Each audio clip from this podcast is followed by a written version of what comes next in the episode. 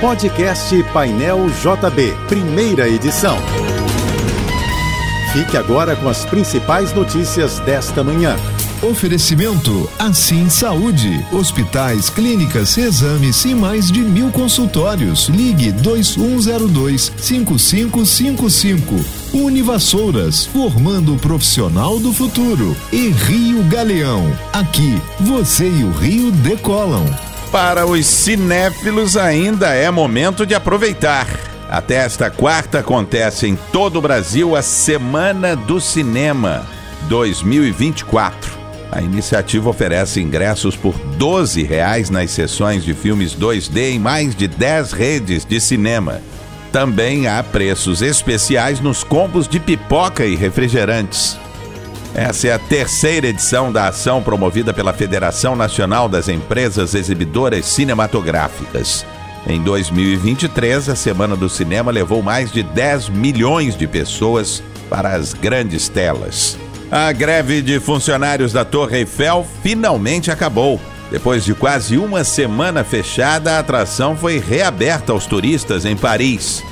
A paralisação havia sido convocada por funcionários do monumento para denunciar a atual gestão. Após uma reunião entre os sindicatos e a empresa que controla a Torre Eiffel, foi firmado um acordo que prevê investimentos de 380 milhões de euros até 2031. O Rio terá uma segunda-feira de tempo nublado, com chance de pancadas de chuva durante todo o dia, segundo o Instituto Nacional de Meteorologia. A temperatura máxima hoje deve chegar aos 29 graus. Para tentar transformar o centro em um bairro residencial, a Prefeitura do Rio encomendou um plano de ações junto ao BNDES. Dentre as propostas enviadas pelo banco estão medidas como o alargamento de calçadas e a redução do trânsito da região, incluindo o da Avenida Presidente Vargas, e a conversão de vias de pouco movimento em exclusivas para pedestres. Ambas as alterações são baseadas no projeto adotado em Barcelona na década de 80. O BNDES também propôs uma intervenção no Canal do Mangue, que seria transformado em um parque arborizado. A previsão é que, caso sejam adotadas, as mudanças levem três décadas para serem totalmente implementadas. 112 países, incluindo o Brasil, fecharam um acordo para incentivar investimentos externos. O objetivo é facilitar as entradas de capital estrangeiro, simplificando as operações entre as economias das nações e dar mais previsibilidade aos mercados.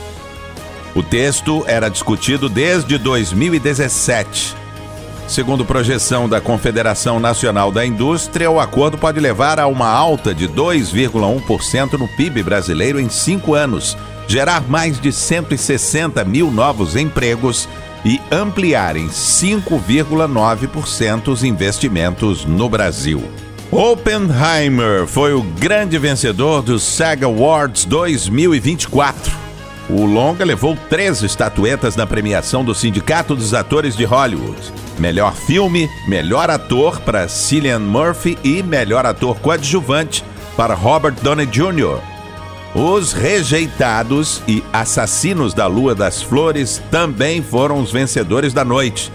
Já nas séries, O Urso foi o grande destaque, com três vitórias, incluindo melhor série de comédia seguido de The Last of Us com dois prêmios. Succession ficou com a estatueta de melhor série dramática. O governo lançará o programa de democratização dos imóveis da União. O projeto do Ministério da Gestão busca repassar imóveis abandonados ou inutilizados do governo federal para prefeituras ou movimentos sociais. Os locais serão transferidos após a aprovação de projetos que definam a nova utilidade dos espaços, que poderão virar unidades de saúde, educação, esporte ou cultura, além de moradias populares. A previsão é que até 2026 as entregas sejam feitas. Ao todo, 500 imóveis poderão ser repassados. Rio, São Paulo, Pernambuco e Pará concentram a maioria dos espaços. No dia 16 deste mês, o TCU já havia divulgado relatório apontando que a gestão do patrimônio imobiliário federal é ineficiente. O Brasil é ex-campeão da Copa do Mundo de Futebol de Areia. A seleção bateu a Itália por 6 a 4 na grande final do Mundial disputado em Dubai, nos Emirados Árabes.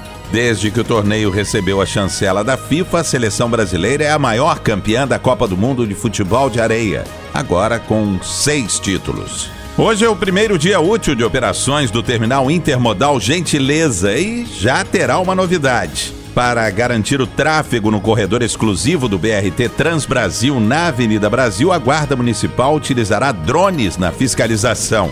A Prefeitura ainda informou que até o dia 30 de março, 100 funcionários vão atuar no Gentileza para auxiliar os usuários. O terminal intermodal Gentileza, no momento, conta com linhas do VLT até o Santos Dumont e a Praça 15. Serviço executivo até o Galeão, de 6 da manhã à meia-noite e a linha Penha Gentileza, primeira do BRT Transbrasil, entre o meio-dia e duas da tarde. No dia 30 de março começará a segunda fase do BRT Transbrasil, com a linha Deodoro Gentileza, das 10 da manhã às 3 da tarde. Você ouviu o podcast Painel JB, primeira edição.